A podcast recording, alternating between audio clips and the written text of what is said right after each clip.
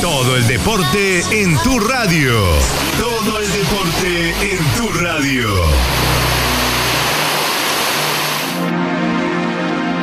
Presentado por Casa Las Garzas, cabañas equipadas con parrillero individual y estufa a leña, ubicadas en un punto estratégico de La Paloma. Casa Las Garzas 098-218-783.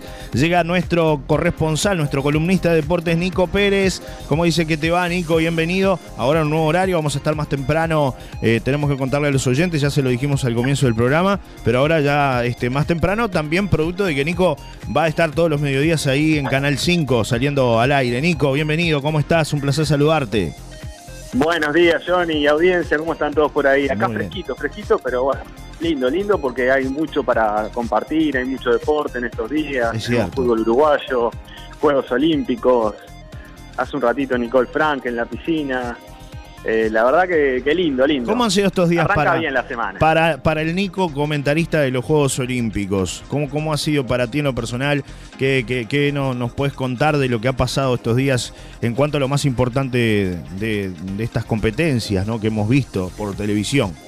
Y creo que lo más importante, sin duda, para Uruguay fue lo de los remeros Pietrari Kluber el, el sábado, sí, el sábado, eh, cuando se metieron entre los 12 mejores del mundo. Eh, fue sin dudas eso porque venían de hacer una primera competencia en la cual habían salido en el sexto lugar de seis competidores, con una estrategia que no es la que suelen hacer ellos, sino que también juega la atención. Tienen 21 y 23 años juega la atención, el estar en los Juegos Olímpicos.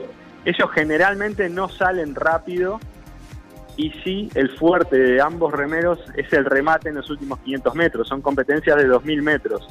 Uruguay salió primero, los primeros 500 metros cruzó primero, pero después se fue desinflando. También en, una grilla que tenían a los campeones del mundo, que eran Irlanda, y a Polonia, que eran sextos del mundo. La segunda competencia, que fue la del sábado, hicieron la estrategia que debían haber hecho en la primera también. Administraron energías, salieron parejo y remataron en los últimos 500 metros. Que terminaron terceros y eso les permite meterse entre los 12 mejores. Pudieron haber terminado segundos, cuartos o primeros, porque fue incluso la transmisión, ponen el número del 1 que fue Ucrania y no pusieron enseguida el 2, 3 y 4 esperaron a ver el bar del remo para ver quién había cruzado en el segundo y tercer lugar. Fue sumamente pareja esa competencia y ahora competirán, iban a competir esta noche. Se reprogramó para mañana porque hay un anuncio de un posible tifón en Tokio. Y mañana eh, hay dos competencias de remo en doble par ligero, de seis competidores cada una. Si ellos se meten entre los tres primeros, van a ir derecho a la final ya. Y si quedan entre los tres de abajo, van a la final B para determinar la posición en los Juegos Olímpicos entre el séptimo y el decimosegundo lugar. Eso será lo que pasará mañana cuando salgan al agua los remeros uruguayos. Eh, tienen, tienen igual eh, equipos fuertes como Alemania, que va a estar en el agua también. Pero le tengo fe a estos gurises, la verdad, le tengo fe. Tú lo decías, ¿no? Que en lo previo era, eran los favoritos para poder llegar a una medalla. Hace unos días lo, lo hablábamos, Nico, ¿no? Sí, y, y Lola Moreira, que no, no le estaba yendo bien, está en el lugar 22, van cuatro regatas ya, y, y no, no le está. El- la primera regata no hubo casi viento, la otra hubo demasiado viento, y, y ella acarrea hace años un problema de espalda tremendo, físicamente eh, le ha complicado, le ha complicado mucho, y claro, cuando hay mucho viento también hay que tener mucho despliegue físico sobre la embarcación y, y no, no le está haciendo como quizás esperábamos. Es una gran estratega, pero bueno, está con los mejores del mundo. Claro. Es difícil también, ¿no? No es ahí Es que, claro, que está compitiendo a nivel amateur, todo lo contrario, es, es lo mejor. Es, es- complicado. Y hoy, y hoy va el judoka, Micaela Pramián, eh, menos de 81 kilogramos, que no fue a los Juegos de Río porque fue el hermano, compitieron entre ellos, fue Pablo. Y hoy puede haber una sorpresa también, ojo. Puede pasar. Capaz que no. puede haber una sorpresa. O sea, no esperaba una sorpresa de, de Nicole Frank en natación porque tiene 17 años y, y compite con, con bestias, ¿no? Con, gente que, que está muy por arriba en, en los tiempos. Entonces, está, compitieron tres, quedó tercera, estuvo muy cerquita de su récord nacional. Experiencia que sin duda servirá para los próximos Juegos Olímpicos. ¿Qué te parece? Es una, una, una alegría, creo que para los uruguayos, ver la renovación también en las di- diversas disciplinas deportivas, ¿no? Y, y ver esta cara nueva con 17 años, ¿qué te parece, no? Es ¿Qué- tremendo. ¿Qué estabas ¿no? No, haciendo con bárbaro. 17 años, Nico, en lo personal? Jugando al fútbol. Jugando Bueno. al fútbol en Maldonado, en. Ituzaingó. ¿Viste? Y ella está ahí en los Juegos Olímpicos, ¿no? Lo, lo- lo lindo Y que... saliendo mucho, y saliendo mucho. Llegaba dormido a jugar al fútbol. Llegaba dormido. Bueno, ¿en Ituzaingó jugabas, Nico? ¿Eh? ¿En Ituzaingó jugabas? Sí, jugué en Peñarol, Ituzaingó, Odicio, Defensor. Ah, tuviste largo recorrido ahí, ¿eh? Largo recorrido Sí. deportivo. Una, un cúmulo de fracasos. Bueno, Nico, ¿tenemos eh, algo más de los Juegos Olímpicos que quieras aportar? No, destacar la competencia del judoka hoy a las 11 de la noche. Este, hay transmisión tanto por BTV como por Canal 5. Y bueno, a hinchar todos por, por Micaela Pramián. Y hay un hay sí una historia que es increíble, que es de una austríaca, Anna Kissenhofer. Sí. Es el ciclismo de ruta femenino. Esta austríaca de 30 años vivió en Cataluña y ahí fue su pasión por el ciclismo, compitió, dejó de competir por salud, volvió a Austria donde se desarrolló como investigadora matemática y llegó a estos Juegos Olímpicos desconocida, porque había retomado el ciclismo en el 2019, llegó sin equipo, sin una selección que la acompañara, no iban competidoras de su país y terminó ganando de punta a punta, se escapó al kilómetro, Qué tremendo. al eso. kilómetro y las competidoras de Países Bajos favoritas no la alcanzaron nunca al punto que cuando llega la segunda que está la holandesa hoy de Países Bajos levanta los brazos como si hubiese salido en primera y la austríaca había cruzado la meta hace un minuto y medio y no la habían registrado increíble la Qué historia Qué bárbaro. ¿eh? Hay muchas historias de los Juegos Olímpicos este, que, que se van generando, Sí, ¿no? sí. Eh, extra, sí, extra deporte, ¿no? Que, que tienen que ver un poco con, con todo el entorno y todo lo que pasa y las historias personales también de cada uno de los competidores, ¿no? El otro día, por ejemplo, veíamos ahí un, este, uno de los, de los atletas que no quería competir por una situación también que sabemos este, a nivel confli- conflictiva a nivel de, de países y bueno, eh, toda esta situación que no se da quiso también pelear con un iraní con un claro por eso te decía no estas situaciones Sí. que que se dan que son extra deporte pero que también son noticia en los Juegos Olímpicos Sí, claro, no, no, hay, hay, hay mil cosas que están pasando y, y bueno, también nos ayudan a conocer a, a otros a otros deportistas, no periodistas. cierto, es cierto. importa mucho. este, pero sí, ahí hay historias increíbles, la del ecuatoriano que ganó la medalla de oro en ciclismo. Ecuador tiene dos medallas de oro en su historia y son las dos en ciclismo. claro por eso te Y digo. también es un competidor que prácticamente padres campesinos que trabajan en el campo y se formó su carrera, la desarrolló en Colombia, no en Ecuador, es más colombiano que ecuatoriano. Qué increíble no También, también increíble. Yo que sé, hay, hay muchas cosas que, que vamos conociendo que, que están buenas porque además son ejemplo de salir adelante en la vida. de superación Está bueno. totalmente totalmente hay un montón de historias de, de superación de, de- de seguir no de continuar cuando a veces muchos bajan los brazos hay gente que sigue y que llega a lo máximo no en una competencia de atletismo o, en una competencia de los Juegos Olímpicos no o sea que eso es realmente Sí. muy valioso y, y admirable al mismo tiempo Exactamente. Y, y lo que hay que seguir con el fútbol uruguayo. Sí, porque, señor. bueno, ¿Qué pasó el fin de semana? Con claridad. sí Luquita festejó ayer porque Festejó. Nacional le ganó a Villa Española 3 a 0 cómodamente.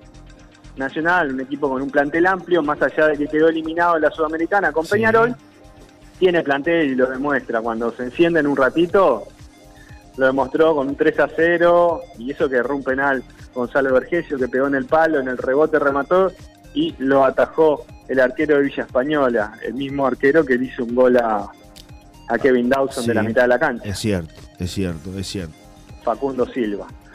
Y después sí llegaron los goles. Después fue Vergesio, Ocampo, un golazo de Ocampo picando la pelota por arriba del arquero. Y cerró la goleada Andrés de Alessandro, que entró en el minuto 60 y convirtió su primer y gol la verdad que la empujó ahí. Claro, convirtió su primer gol en una camiseta tricolor, que este no es un detalle menor. Exactamente. Eh, algo que se habló en, en la eliminación Sí. nacional. ¿Por qué no entró Alessandro? Todos nos preguntamos lo mismo. Escuché a un dirigente tricolor que dijo que tuvo unos problemas personales, Sí, incluso faltó alguna práctica y que le pidió al entrenador para, para estar en el banco de suplentes. sí, pe- perdió un una, una persona muy querida, por lo que dijeron ayer. Eh, esa fue la situación por la cual este bueno no, no estuvo a la orden y, y, bueno no, no no no ingresó. O sea estuvo a la orden pero no ingresó en el partido no y todo el mundo se preguntaba por qué no entraba. Alessandro que es un jugador que tal vez le hubiera cambiado la cara a, a Nacional. Pero bueno sufrió una pérdida muy cercana era lo que lo que se estaba hablando Nico no Así es, y ahora Nacional, que va por el tricampeonato, quedó a tres puntos de Plaza Colonia. En el cierre de lo que fue la, la fecha 11, que habían quedado cuatro partidos pendientes. El otro partido que se jugó ayer fue Peñarol-Liverpool, Liverpool-Peñarol porque fue en Belvedere. Liverpool que empezó ganando 3 a 0 a Peñarol, Peñarol no encontraba la pelota, Sí. extrañó muchísimo a Piquerés y a Formiliano. sí sí La verdad que muchísimo los extrañó en defensa, no paraban a nadie. Se ve que hubo rezongo en el entretiempo y en el segundo tiempo Peñarol lo empató 3 a 3 y lo pudo haber ganado. Es hubo verdad. un penal de Lentinelli Agustín Canovio. No entendí por qué el juez le cobró falta a Canovio Melena y le sacó amarilla a Lentinelli. sí a Melena Canovio dice usted ¿Eh? Eh, a Melena Canovio no es Melena A Melena Canovio. No, fue, fue una jugada rara y rara la interpretación del árbitro. Porque considera que el atacante le hace falta al defensa cuando se chocan los hombros los dos. Y si hay si hay un exceso de fuerza, creo que tomó carrera el defensa de Liverpool para, sí para sacar a Canovio. Y después lo de Lentinelli, la Ah. verdad, le pudo haber costado el penal y la derrota. sí Le puso la, la pierna en el muslo sin necesidad ninguna y, y le pudo haber sido penal. Realmente pudo haber sido penal. De hecho, creo que fue penal y debió haber sido sí sí sí fue como tal. Se ve, se ven las, las imágenes son muy elocuentes, ¿no? De, de- de lo que sucedió, de las tomas gráficas. Sí, lo que, lo que se puede interpretar es que el juez cobró la falta anterior, Claro. que no hubo, y por eso no cobró el penal.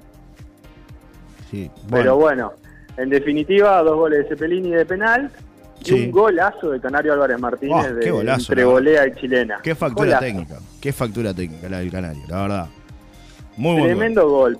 Tremendo gol y seguro debe ser uno de los mejores goles del campeonato. Sí, sí, la verdad que sí. Hasta acá el, el mejor que hemos visto. Nico, ¿qué otras novedades Y, tenemos? y ahora con la, con la Sí. diferencia de que van por cosas distintas. Nacional va por el tricampeonato y Peñarol por la Sudamericana. El objetivo Peñarol está a 8 puntos del líder. En la apertura prácticamente Sí, sí. ya lo deja pasar este campeonato. Está difícil también para Peñarol lo que tú decías la última zona con la salida de, de Formiliano, ¿no? Que ha sido un hombre referente en la última línea de Peñarol y que además el sustituto natural que era Bascal, porque siempre entraba Bascal, no está No tampoco. le renuevan. No está tampoco. Entonces, este Peñarol no, y tampoco creo que va, va a salir a buscar a, a un, a un sustituto, por lo menos no, no- se ha hablado nada, no sé si hay algo que Sí, no sé, Gastón Silva probablemente sea el sustituto de Piquerés. de Piquerés, que es otro de los jugadores que se va también, ¿no? Pero Sí, claro, el tema es ese, ¿no? Peñarol a nivel falta defensivo un zaguero central. no está teniendo su, su mejor momento sin Formiliano, ¿no? Que ha sido un baluarte en la última zona del conjunto carbonero. Un Peñarol que va a tener, eh, que ya está confirmado los partidos, ¿no? De vuelta por la Sudamericana ante Sporting Cristal de Perú, Sí, que van a ser después de los Juegos Olímpicos la Sí. semana siguiente. en agosto. eh, con un Sporting Cristal eh, que la verdad le ganó bien a, a Arsenal de Sarandí. Claro. Bueno, se prepara. Bueno, le ganó del local y empató de visitante. Se prepara el Carbonero y lo que dijimos al comienzo de esta Copa Sudamericana, cuando vimos aquel Peñarol avasallante, aquel Peñarol que goleaba, aquel Peñarol que jugaba lindo. Es candidato Peñarol y sigue siendo candidato, sigue teniendo la chance de poder levantar la Copa Sudamericana, ¿no? Lo, lo habíamos hablado. Sí, se puede cruzar con Santos en semifinal Sí, todavía. sí, bueno, por eso, ¿no? Este, Ese, ese es el rival creo que más difícil. Bueno, vamos a ver qué pasa, ¿no? Nico, eh, algo más para, para- O puede haber una final también, ¿no? Con Santos. ¿Se puede También. dar? ¿Se puede Eh, dar? no, con Santos no porque va por la misma llave. Santos va por la misma llave. Bien, Tiene que ser semi. Puede haber final con Palmeiras. bien. Yo había entendido que era el paranaense que estaba en la llave de Peñarol. Paranaense. Paranaense. Era verde igual. El Santos estaba del otro lado, por eso decía, ¿no? Puede haber una final con A Santos. Ah, puede ser, porque estoy sin, sin las llaves ahora. Sí. Puede, puede ser. Sí, Capaz sí. que me estoy confundiendo Eh, yo. Espera que lo busco, espera que lo busco. Bú- Búsquelo, búsquelo. Mientras le cuento que y los Teros le ganaron a Brasil en este camino al Mundial de Francia que será en el 2023. Ya la habían ganado a Chile, entonces ahora los Teros quedaron como primeros del grupo y después esperarán para enfrentar al rival de Estados Unidos y Canadá. Si en octubre le ganan a Estados Unidos o Canadá, ya los Teros se meten en el Mundial de Rugby por tercera vez consecutiva, algo histórico para el rugby uruguayo que, como les decía, le ganó a Brasil en el Charrúa 36 a 13. Claro.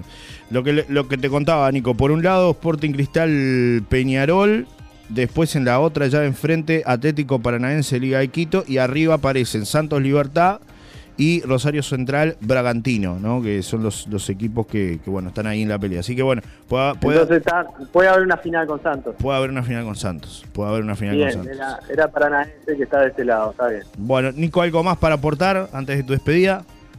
Nada más, recordar que pelea Mikael Budakian hoy a las 23 horas en judo por los Juegos Olímpicos de Tokio. Y la última, Tokio. la última cortita que nos anotan por acá dice, lo mejor en skate femenino, el podio de menores, Japón con 13 años, medalla de oro, Brasil 13 años, medalla de plata y bronce, Japón 16 años, la rompieron. Hablando también de la juventud y la renovación en los Sí, Juegos sí, Olímpicos. ¿eh? Hay muchos gurises que la están rompiendo en estos Juegos Olímpicos y está bueno porque hay de todo, la Sí. verdad que de todo, hasta skate, que me, me colgué a ver skate. Eh, Hay de todo. Te mando un abrazo enorme, Nico, que tengas un gran comienzo de semana. Nos reencontramos el miércoles, eh, a esta hora más o menos, ¿te parece? Me parece bárbaro, buena semana para todos. Un abrazo, chau. Nico. Chau, chau. Abrazo. Nico Pérez, nuestro columnista estrella de deportes, como siempre, aportándonos lo más importante del día en cuanto a la actividad deportiva. Les recordamos que, como siempre, Nico Pérez es presentado por Casa Las Garzas, cabañas equipadas con parrillero individual y estufa a leña ubicadas en un punto estratégico de La Paloma. Casa Las Garzas, 098-218-783.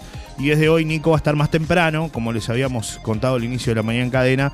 Eh, así que bueno, Nico más, más temprano aquí con nosotros. Lo que sí va eh, a seguir saliendo en el mismo horario es la repetición de esta columna que va luego de las 18 horas y si no, recuerden que la pueden escuchar en el perfil de Spotify de La Paloma FM. Ya venimos. Deportes. Apagón en media España por un corte de la conectividad eléctrica con Francia. No había luz, no había aire acondicionado porque todo va a la corriente y no había nada.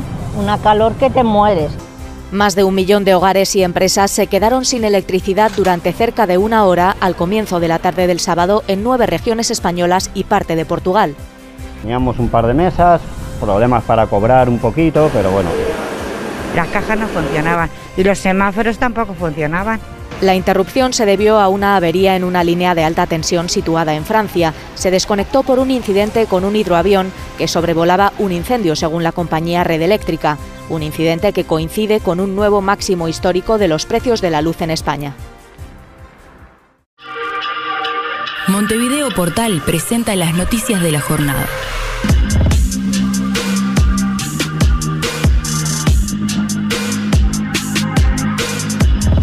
Mea culpa, mirada baja discurso rápido. Basigalupo obligado a disculparse públicamente. El abogado cometió diversas difamaciones como acusar de terrorismo a alguien por hecho ocurrido cuando dicho acusado tenía dos años. Tal como informamos oportunamente, el abogado Fabricio Basigalupo fue condenado por el delito de difamación e injurias en reiteración real contra Enrique Amestoy. El fiscal Rodrigo Morosoli realizó un juicio abreviado para finalizar la investigación sobre el profesional iniciada en el 2019. Basigalupo deberá cumplir cuatro meses de trabajo comunitario y grabar un video disculpándose. El video será como reparación simbólica. La pena inicial era de nueve meses de prisión, pero fue sustituida por el trabajo comunitario y órdenes de restricción, indica el detalle. El domingo, Basigalupo publicó el video que la justicia le exigió. En el clip de unos 30 segundos, el condenado se retracta de sus dichos y se disculpa públicamente con el difamado. Tal como se aprecian las imágenes, Basigalupo evita en todo momento mirar a la cámara y lee su declaración a toda prisa. Vamos a escuchar a ver cómo fue ese momento.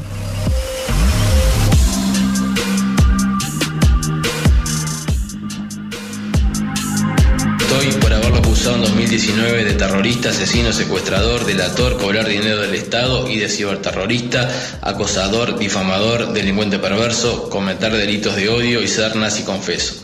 También desmiento que Amestoy sea director del portal Mate Amargo y que esté a punto de ganarle un juicio por daño moral, así como haber armado perfiles falsos para imputárselos. No son ciertos mis dichos en redes respecto a que Amestoy me ha expuesto al desprecio público a mí y a mi Pido disculpas por difamar a Enrique Amestoy por haberlo acusado. Ahí está, ¿no? 2019 de- Las disculpas entonces públicas que tuvo que emitir este abogado de nombre Fabricio Basigalupo, ¿no? Que tuvo que disculparse públicamente con una acusación. Por su parte, Enrique Amestoy hizo en Twitter un raconto de lo sucedido en la causa iniciada en el 2019. El damnificado señaló que en abril pasado, Basigalupo lo acusó de un delito contra su hija. El 13 de abril del 2019, Fabricio Basigalupo tuiteaba esta fake news. Cientos de tuiteros dieron cuenta del hecho, comentaron, etcétera. Basigalupo no tuvo mejor idea que cambiar su foto de perfil y nombre de usuario al menos en tres ocasiones. Y que era lo que decía en ese momento, ¿no? Intendente de Montevideo, Cristian Di Candia, en una confitería de París, bebiendo champagne de 45 euros la botella. Da asco, era lo que ponía Basigalupo. Luego, el 15 de abril del 2019, el mismo Fabricio Basigalupo, por causas que desconozco, me acusó de haber asesinado a cuatro soldados en el año 1972 y todo lo que ven en la captura de pantalla. Detalle al margen, en el año 1972 yo tenía dos años de edad. ¿eh? Ahí lo, lo- arrobaba Enrique Amestoy, ex terrorista, Tupamaro, secuestrador, participó del asesinato de los cuatro soldados del ejército en 1972, detenido en 1973, delató a los eh, militares eh, los nombres de sus compañeros de militancia. En el 85 cobró como indemnización de preso político 120 mil dólares. Pero esto siguió, porque el pasado 29 de abril en sus cuentas de Twitter, Facebook e Instagram, eh, eh, Fabricio Basigalupo publicaba y replicaban cientos de personas que había presentado una denuncia en mi contra por delitos de género contra una hija. Desconozco al sujeto, mucho menos sus vínculos filiales. Presenté denuncia, decía Basigalupo con respecto a este tema en el juzgado contra el nazi confeso Enrique Amestoy. Este malviviente publicó ilícitamente la foto de mi pequeña hija y la expuso al odio y al desprecio público. Ahora deberá enfrentarse a los tribunales y explicar su delito de odio, ponía Basigalupo en ese momento. Luego de saber que la denuncia era real, una especie de revancha, porque en ese momento era denunciado en Twitter por mujeres agredidas, así como citado por Fiscalía Penal para notificarle que sería formalizado. Me asustó ver la forma en la que expuso a esa pequeña niña, a su propia hija, explica Amestoy. Además del presente caso, Basigalupe, eh, Basigalupo responde ante la justicia por otras denuncias, dice el detalle con respecto a la situación. Durante los últimos años, el abogado habría utilizado diversas cuentas en las redes sociales para publicar contenidos difamatorios. Caso de ser condenado nuevamente, su régimen de libertad a prueba sería revocado y pasaría a cumplir condena en reclusión, indica el detalle con respecto a bueno, esta situación que se ha dado. Vieron que no hay tanta liviandad como se cree en las redes, de que la gente puede decir cualquier cosa, acusar a otros sin tener fundamentos, sin tener pruebas atrás. Algo que se está dando reiteradamente en las redes sociales, gente que acusa sin este, tener realmente atrás un respaldo, ¿no? Porque escuchó, porque vio, porque leyó, porque otro compartió. Y eso es motivo para que algunas personas procedan a compartir información o a emitir opiniones falsas que luego terminan de esta manera. En la justicia. Terrible, un hombre de 84 años falleció y 10 personas fueron evacuadas tras el incendio de un residencial. El hecho ocurrió en un hogar de ancianos ubicado en las calles Leonel Aguirre y Divina Comedia en el barrio de Carrasco. El gobierno activará desde mañana un operativo frío polar ante la advertencia por ola frío. Ya se sienten las bajas temperaturas. Se, se prevén bajas temperaturas entre el martes y el sábado.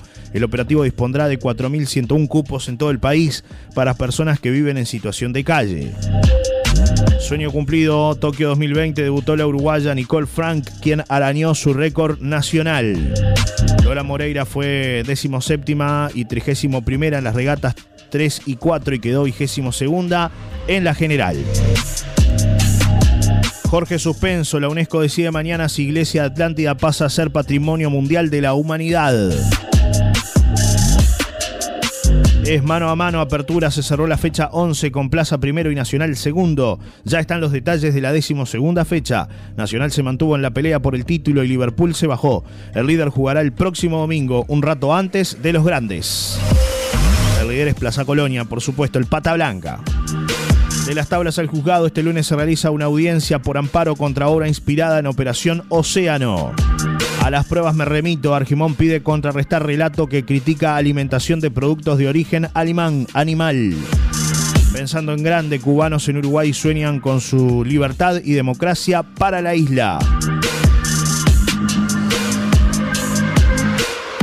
Tokio 2020, un chino ganó la medalla de oro en alterofilia con una extraña técnica, dice el detalle.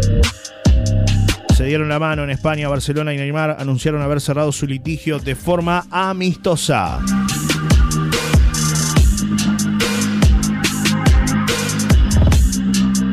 Algunos de los temas que se destacan el día de hoy y que ustedes podrán encontrar ingresando a Montevideo Portal. Estas fueron las noticias del día por Montevideo Portal. Por más información, léenos en montevideo.com.uy. Para todos, todo. Desembarcaron de un buque a un filipino con COVID-19 en Piriápolis. Es el cuarto tripulante de un barco noruego que es trasladado mediante un cordón sanitario. La Armada Nacional en conjunto con el Ministerio de Salud Pública desembarcaron este sábado en un nuevo operativo a una persona de origen filipino con COVID-19 de un buque de bandera noruega que fondean las costas de Piriápolis. En un comunicado se informó que se decidió desembarcar un nuevo tripulante con COVID-19 para lo que fue usada la lancha de tráfico Ana Isabel. Este tripulante de 32 años se suma a los tres desembarcados días atrás y fue trasladado mediante un cordón sanitario a un hotel en Montevideo para terminar de cumplir con la cuarentena. El pasado 8 de julio la Armada Nacional fue notificada sobre la situación del buque pesquero noruego que tenía 14 tripulantes a bordo cursando la enfermedad.